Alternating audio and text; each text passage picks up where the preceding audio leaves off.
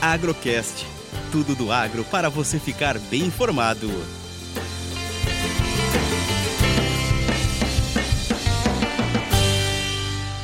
Nós iniciamos a semana com os preços em torno de 128 por libra no vencimento maio, encerramos a semana a 133 por libra, isso dá uma valorização na bolsa de quase 4%. Tecnicamente, o mercado voltou acima dos 130, que era uma resistência, e hoje se tornou novamente um suporte. Com esse dólar mais fraco, a gente acredita que o mercado possa novamente buscar os 140, que é o alvo técnico deste próximo movimento.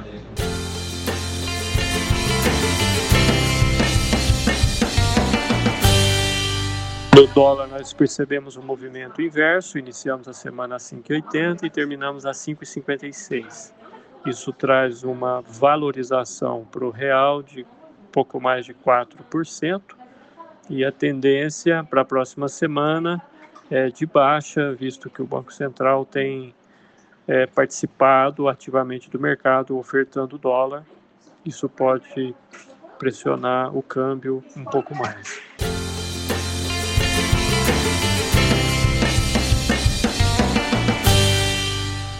No mercado físico, percebemos aqui na Minas Sul um movimento menor, visto que os preços caíram um pouquinho em relação às duas últimas semanas.